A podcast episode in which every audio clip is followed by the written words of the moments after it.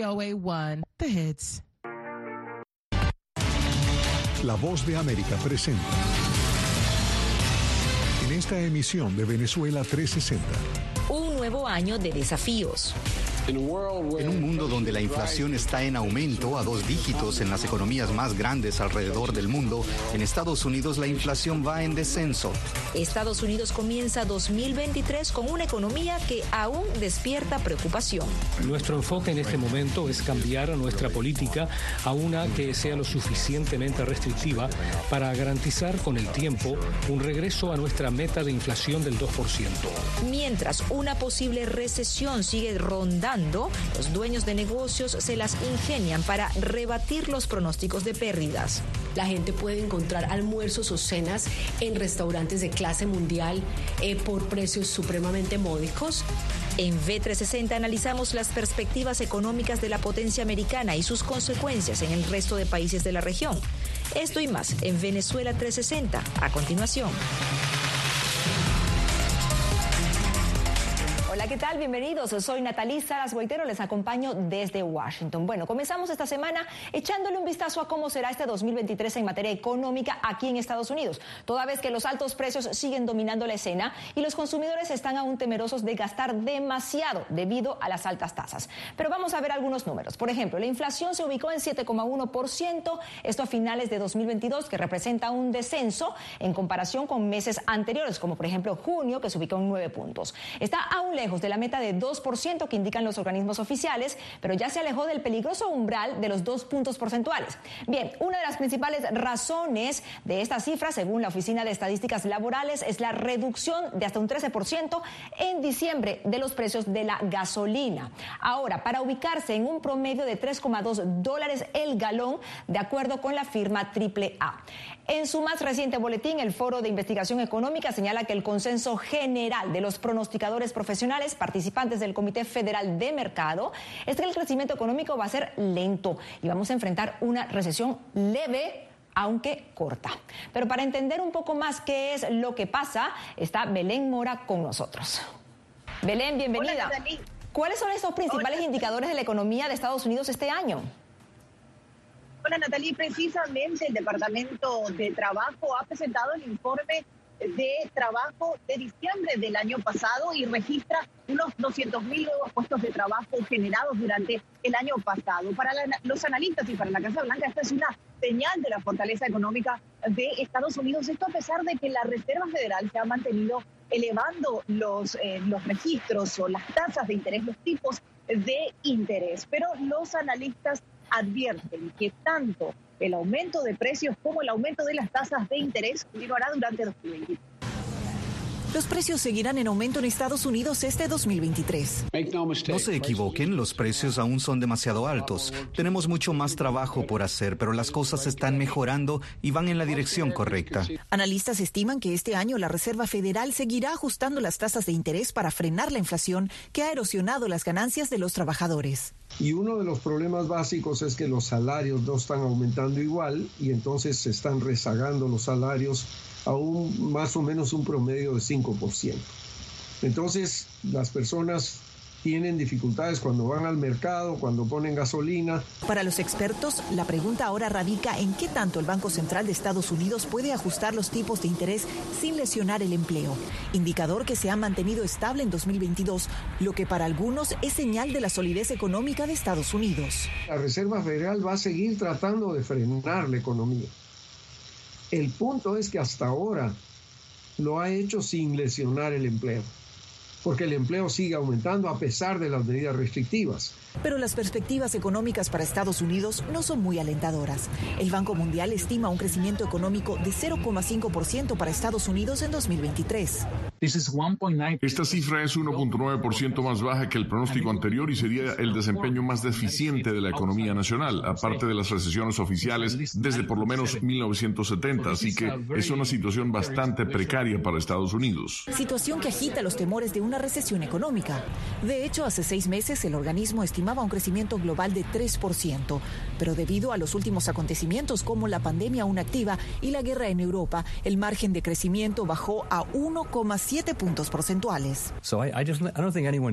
Así que no creo que nadie sepa si vamos a tener una recesión o no. Y si la tenemos, ya sea profunda o no, simplemente no sabemos. Recesión cuyas consecuencias podrían extenderse más allá de las fronteras de Estados Unidos. El reporte del Banco Mundial sobre perspectivas económicas mundiales proyecta un crecimiento modesto de 1,3% para América Latina en 2023, motivado principalmente por la desaceleración en economías avanzadas como en Estados Unidos y China. Eh, Se pronostican condiciones financieras un poco más complejas, incluso con un comercio menos activo, precios más bajos en diversos productos, particularmente en metales, y también bajarán las remesas, lo cual afectará a numerosos países en la región. Y con la alta dependencia económica de América Latina hacia las economías avanzadas, algunos países de la región sufrirán las consecuencias de esta desaceleración. Si las economías de América Latina no crecen, lo que pasa es que la pobreza aumenta. Y ese es uno de los problemas que tiene la política económica de América Latina, que el principal problema es proteger estos sectores que son muy vulnerables a situaciones como las que estamos viviendo. Ahora, Belén, el presidente Joe Biden comenzó el año tendiendo puentes con México, realizando su primera visita oficial a ese país. ¿Cómo podría impactar el encuentro Biden-López Obrador en materia migratoria y económica, tomando también en cuenta el Telecam?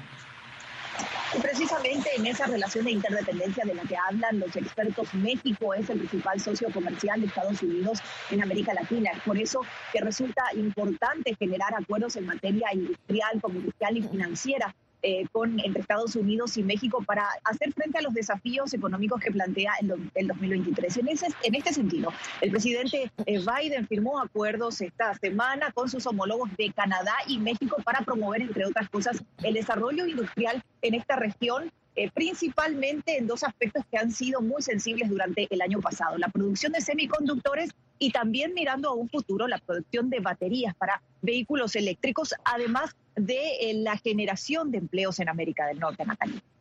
Gracias, Belén. Un tema que definitivamente vamos a seguir monitoreando. Bueno, si bien los altos precios siguen dominando este inicio de año en Nueva York, la conocida ciudad de los rascacielos intenta promover el turismo con programas de descuentos y ofertas que prometen calentar un poco los presupuestos a pesar de las frías temperaturas. El gobierno de la ciudad se ha unido a cerca de mil negocios entre restaurantes, hoteles y lugares de recreación. Esto para animar a visitar la ciudad. Ronen Swart nos cuenta cómo la gente disfruta en esta época de la magia que nunca duerme. Nueva York deja atrás las luces navideñas y exhibe días grises de invierno con el encanto que solo la Gran Manzana puede dar. Rebajas de más de 30%, descuentos para grupos y familias y facilidades de acceso a eventos son algunas de las ofertas que promueve el gobierno local en el plan Escapada de Invierno, que busca atraer a los turistas ofreciendo precios cómodos, no muy frecuentes en esta temporada. Es muy importante destacar que este es quizás el mes más económico, el, el, mes más favorable para viajar a la ciudad de Nueva York, especialmente para las personas que nos visitan desde otros estados en los Estados Unidos o personas que vienen desde otros países en América Latina. NYC Company es una empresa de mercadeo local que promueve el turismo y oportunidades de negocio en la ciudad. Con la experiencia de más de 20 años y el apego propio del orgullo que les da ser neoyorquinos de nacimiento, cada año unen fuerzas con cientos de restaurantes y hoteles para buscar los mejores descuentos que llamen la atención de todo tipo de presupuestos.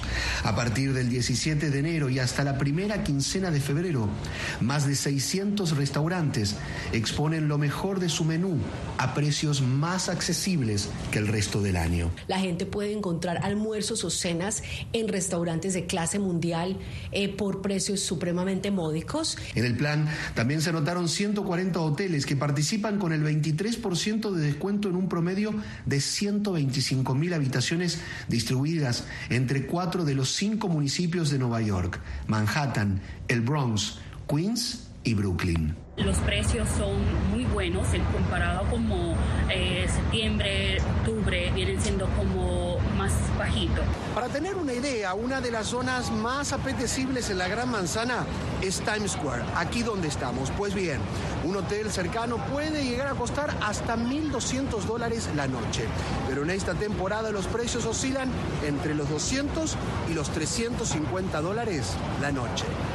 Una de las ventajas por la que nosotros recomendamos que vengan durante esta época es obviamente por eh, están economizando muchísimo más, pero también con los precios para ir de tiendas. Y a los descuentos en alojamiento y comidas se suman más de una docena de espectáculos de Broadway que exhiben rebajas de hasta un 50% en sus tickets. A comprar ropa, accesorios y todo, por ejemplo, para comprar cosas aquí en las tiendas. Todo está precio. De acuerdo con cifras del gobierno de la ciudad, un total de 56 millones de personas visitaron Nueva York durante el 2022, generando ganancias de 60 mil millones de dólares. Una cantidad que aspiran a superar este año con ofertas que suenan tan provocativas que no haya gusto ni bolsillo que se resista. Ronen Suárez, Voz de América, Nueva York. Una pausa. Al volver, vamos a revisar cómo países como Venezuela reciben este año en materia económica y social. Además, les contamos cuáles van a ser las economías de mayor y menor crecimiento en la región, así que no se vayan.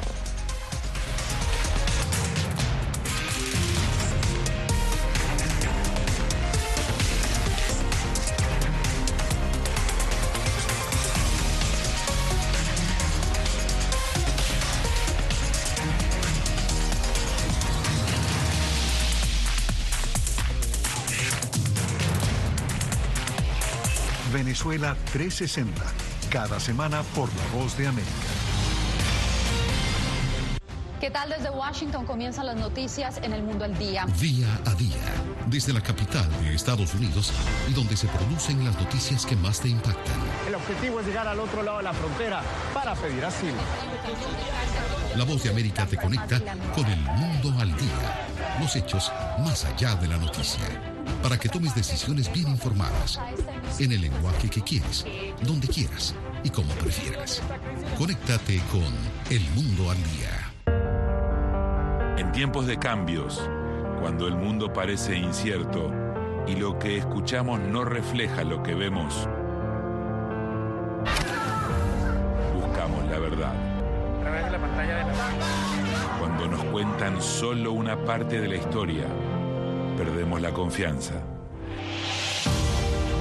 En momentos de crisis, nuestros sueños, esperanzas y deseos de un mejor mañana dependen de una prensa libre. La Voz de América te traemos las historias que la gente se arriesga a ver. Conectamos el mundo y lo unimos con la verdad.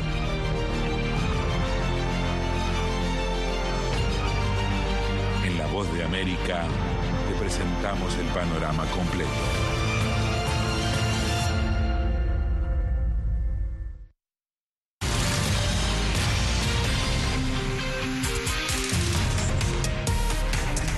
Seguimos en Venezuela 360 y aunque Venezuela mostró un crecimiento cercano al 10% durante 2022, de acuerdo con analistas, sigue siendo un país donde la mayoría de sus ciudadanos son pobres y están lejos de alcanzar al menos holgadamente las necesidades básicas. La crisis en los servicios públicos tampoco ha sido superada al tiempo que las fricciones y las promesas políticas siguen un curso incierto. ¿Cómo se presenta 2023 para Venezuela y qué puede esperarse? Vamos a ver el siguiente trabajo de Adriana Núñez Rabascal.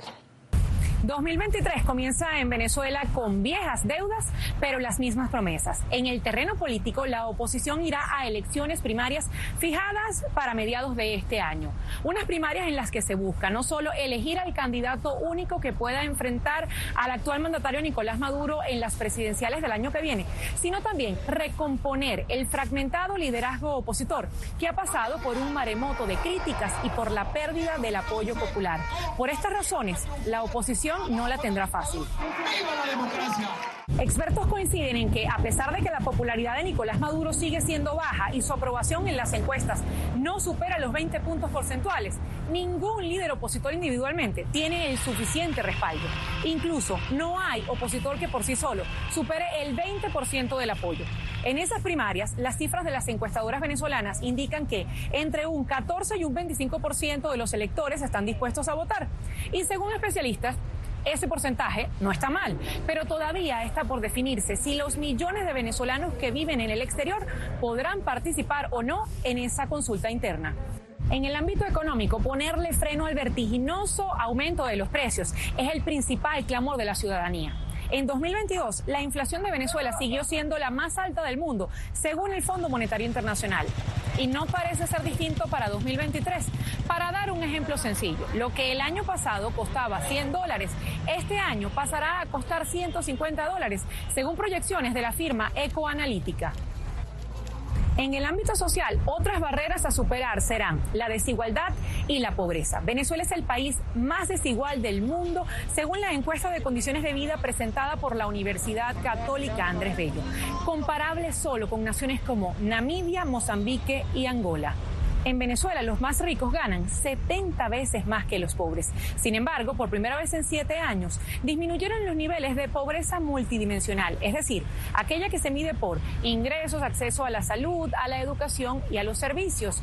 Pasó de 65% en 2021 a 50% en 2022, de acuerdo con la encuesta de condiciones de vida de la Universidad Católica Andrés Bello. Y aunque pareciera una buena noticia, pues superar los actuales niveles de pobreza será tarea de atleta olímpico, de acuerdo con expertos. ¿Por qué? Porque en Venezuela aún no hay políticas públicas y tenemos los peores salarios del continente. Además de eso, un tercio de la población permanece en inseguridad alimentaria según Naciones Unidas. Pero veamos cuál creen los venezolanos que es la principal tarea para este año que apenas comienza.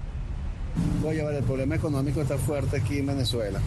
En verdad nos afecta esta inflación que es tan alta que el dinero no te rinde así te mandan remesas, si tú te vayas al país, regrese. Se necesita más empleo, más apertura de, de la mm, empresa, ¿no? Que no haya hambre, porque lamentablemente es muy triste ver eh, eh, las estadísticas de, las Naciones Unidas, un país tan maravilloso como este, que aparezca abajo de Haití con, con hambre. Oye, me gustaría conocer algún tipo de alternativa política honesta, realmente, más allá de la que todo el mundo piensa que debería suceder. Y sumado al ámbito político y a las carencias económicas, hay algo que ni los más ricos ni los más pobres tienen garantizado en Venezuela. Acceso al agua corriente y electricidad. En este país, desde los que viven en barrios pobres hasta los que residen en zonas clase media o alta, han tenido que instalar tanques en sus casas para almacenar agua y así poder hacerse cuando se suspende el servicio. Y si hablamos de energía eléctrica, en 2022, el Comité de Afectados por los Apagones reportó 167 mil cortes de luz en todo el país. Y esa cifra es así de increíble porque hay regiones en Venezuela en las que la luz se va varias veces en un mismo día y otras donde la electricidad puede pasar semanas sin regresar o incluso meses. Y así recibe Venezuela este 2023, una fotografía en el ámbito político, económico y social del que sigue siendo el país con las reservas más grandes de petróleo del mundo. Adriana Núñez Rabascal, Voz de América, Caracas, Venezuela. Bueno, y la región de las Américas y el Caribe tendrá un crecimiento pequeño, apenas de 1.3%, esto según la CEPAL, siendo el pronóstico de crecimiento positivo para las economías de Venezuela, República Dominicana y Panamá. Estas serían las que van a crecer en estos puntos porcentuales, mientras que el extremo contrario, estas Haití y Chile, que van a experimentar contracción económica de acuerdo con la CEPAL. Otras dos potencias que son referencia mundial, Brasil y México, que en esta oportunidad tendrán un crecimiento estimado de 0,9 y 1.1% respectivamente. Bueno, con este panorama económico del continente hacemos una nueva pausa. Al regreso, les contamos algunos detalles curiosos de la instalación del nuevo Congreso de Estados Unidos. Quédense con nosotros.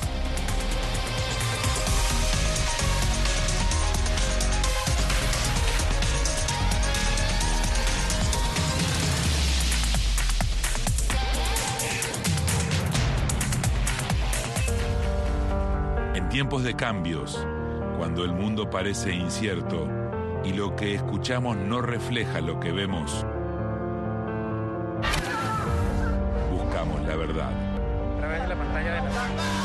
Cuando nos cuentan solo una parte de la historia, perdemos la confianza. En momentos de crisis, nuestros sueños, esperanzas y deseos de un mejor mañana dependen una prensa libre. En la voz de América, te traemos las historias que la gente se arriesga a ver. Conectamos el mundo y lo unimos con la verdad.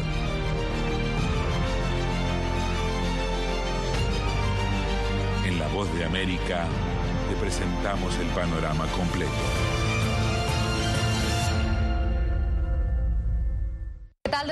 Washington comienzan las noticias en el mundo al día? Día a día, desde la capital de Estados Unidos y donde se producen las noticias que más te impactan. El objetivo es llegar al otro lado de la frontera para pedir asilo. La voz de América te conecta con el mundo al día. Los hechos más allá de la noticia. Para que tomes decisiones bien informadas.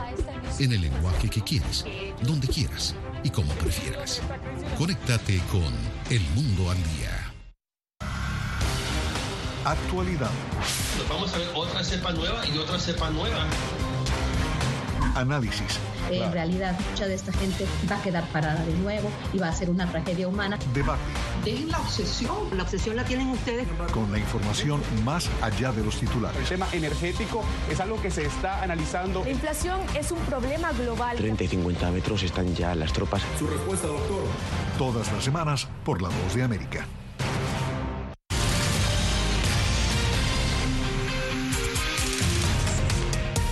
Y el nuevo Congreso de Estados Unidos, el Congreso número 118, se instaló oficialmente recientemente en enero. Un parlamento con una mayoría republicana en la Cámara de Representantes y una mayoría demócrata en el Senado. Inicia labores este año 2023 y va a terminar en enero de 2025, justo al final del mandato del presidente Joe Biden.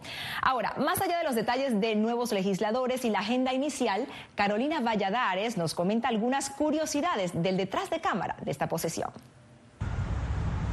Hace apenas unos días, el pasado 3 de enero, el nuevo Congreso de los Estados Unidos tomó posesión 435 representantes y 100 senadores. Solamente en la Cámara Baja hay 73 nuevos representantes conocidos como novatos. Y siguen todos ustedes conocen este edificio, el Capitolio, es aquí donde vienen a votar, pero no desde donde trabajan.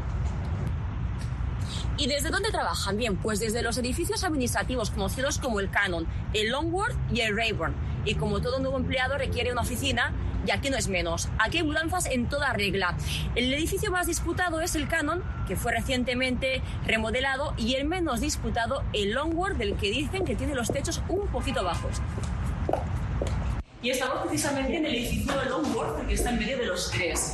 Y aquí ya hemos visto que hay oficinas libres. Ahora, ¿cómo se distribuyeron estas oficinas? Bueno, pues hay un sorteo en toda regla y los eh, representantes eligen un numerito de una urna que data del siglo XX. En función del número que uno obtenga, pues lógicamente, cuando más cercano al cero, tiene más números de elegir la mejor oficina de todas y una vez realizado el sorteo reciben oficinas completamente vacías como esta. A algunas les hace falta más trabajo que a otras para que queden al gusto del congresista. Y entre todo lo que tienen que elegir, más allá de las alfombras, está como siempre mobiliario, escritorios, sillas, mesas, lámparas, muebles que pueden ser nuevos o los pueden reutilizar como estos. Y una vez elegidos los muebles, le toca el turno a la papelería y a la decoración que compran en tiendas como estas. Y en esta vida nada es gratis y los congresistas tienen que pagar por todo artículo que lleve el sello del Congreso, desde bolígrafos, lapiceros, pegatinas, libretas, portafolios, todo hay que pagarlo, precios que van desde los pocos centavos hasta las decenas de dólares. Y como en toda ciudad subterránea, el Congreso de los Estados Unidos no lo es menos, hay falta restaurantes, donde a veces surgen las mejores relaciones políticas, ya sea en torno a un perro caliente o a un trozo de pizza. Carolina Valladares, Voz de América, Washington. Y bien, hacemos una nueva pausa. A la vuelta, una nueva aplicación ayuda a personas transgénero a conquistar un peldaño más en su proceso de aceptación social. ¿De qué manera? Les contamos y ya volvemos.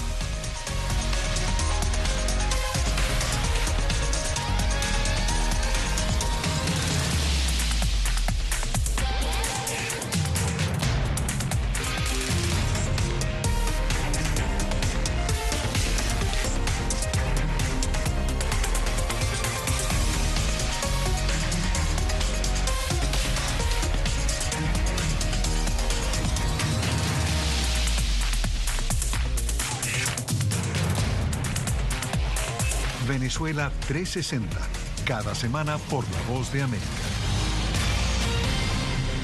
¿Qué tal? Desde Washington comienzan las noticias en el mundo al día. Día a día, desde la capital de Estados Unidos y donde se producen las noticias que más te impactan. El objetivo es llegar al otro lado de la frontera para pedir asilo. La voz de América te conecta con el mundo al día. Los hechos más allá de la noticia. Para que tomes decisiones bien informadas. En el lenguaje que quieres, donde quieras y como prefieras. Conéctate con El Mundo al Día. En tiempos de cambios, cuando el mundo parece incierto y lo que escuchamos no refleja lo que vemos, buscamos la verdad. Cuando nos cuentan solo una parte de la historia, perdemos la confianza. En momentos de crisis, nuestros sueños, esperanzas y deseos de un mejor mañana dependen de una prensa libre. En La Voz de América te traemos las historias que la gente se arriesga a ver. Conectamos el mundo y lo unimos con la verdad.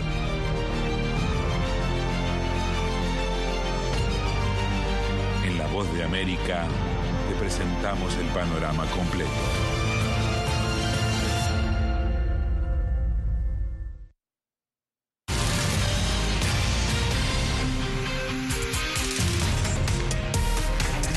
La cantidad de jóvenes que se identifica como transgénero en Estados Unidos casi se ha duplicado en los últimos años y el total de personas que no están conformes con su género supera el millón. Si bien los derechos de la comunidad LGBTQ más aún se debate aquí en este país, surgen herramientas tecnológicas que ayudan a estas personas en su difícil proceso de aceptación social al tiempo que transcurre su transición de género. Catherine Rivera nos dice cómo una nueva aplicación está marcando la diferencia. Él es Joshua Tin, un joven de 19 años que se considera un hombre cisgénero o cisexual, es decir, que se siente identificado con su sexo anatómico y el género que le fue asignado al nacer, pero cuenta que hubo ocasiones en las que no estaba tan seguro. Cuando estaba en secundaria hacía cosas como pintarme las uñas. Yo me pinto las uñas, ¿sabes? Podía usar ropa más femenina. Incluso las personas cis, como yo, se preguntan a lo largo de su vida, ¿soy realmente un hombre? ¿Soy realmente cis? ¿Soy trans? Motivado por su propia experiencia y la de sus amigos, Joshua creó Discover Me o Descúbreme, una aplicación que aborda una parte importante del proceso de identidad de género, el cambio de nombre. Quiero decir, tu nombre es algo pequeño, pero es la forma en que te presentas al mundo. Es enormemente significativo para dar forma a tu identidad. La aplicación coloca el nombre propuesto en varias oraciones y contextos distintos, lo que permite a los usuarios verlo en entornos profesionales, académicos e informales. Puedes deslizar hacia la izquierda o hacia la derecha para indicar si te gusta o no el nombre. La aplicación, ganadora de un reciente concurso de estudiantes organizada por la empresa Apple, surge en un momento en que el debate sobre los derechos de la comunidad LGBTQ y los cambios en los sistemas para la inclusión de los jóvenes transgénero está en boga en Estados Unidos, incluso a nivel parlamentario. Señor secretario, la administración de Biden publicó una impactante guía titulada Atención de afirmación de género en los jóvenes que alienta a los niños a tomar productos químicos peligrosos y a someterse a operaciones de cambio de sexo. Así que queremos saber, responda sí o no. ¿Es abuso infantil realizar una operación de cambio de sexo en una niña de 12 años? No voy a caer tan bajo. Legisladores demócratas se muestran a favor. Ese proceso de averiguar con qué género te identificas no representa una amenaza para nadie. De acuerdo con una encuesta del Sistema de Comportamiento de Riesgo de Jóvenes de los Centros para el Control y Prevención de Enfermedades, 1.6 millones de personas mayores de 13 años se identifican como transgénero en Estados Unidos. De esta cifra, 38.5% son mujeres transgénero y 35.9% son hombres transgénero. Ante esto, diversas compañías o personas como Tim, que tienen la necesidad que debe ser atendidos como miembros de la comunidad transgénero, han sacado provecho de la tecnología para acompañar a las personas en su transición. Eva, por ejemplo, es una plataforma digital que ofrece entrenamiento de voz para lograr un tono femenino o masculino. Y Pride Counseling ofrece acompañamiento psicológico a la comunidad LGBTQ. Indistintamente de las posiciones políticas o sociales, la tecnología promete seguir avanzando en la creación de herramientas para ayudar a otros, ya sea que se identifiquen como él, ella o ellas. Catherine Rivera, Voz de América, Washington. Y hasta aquí Venezuela 360. Gracias por acompañarnos. Les habló Natalisa Las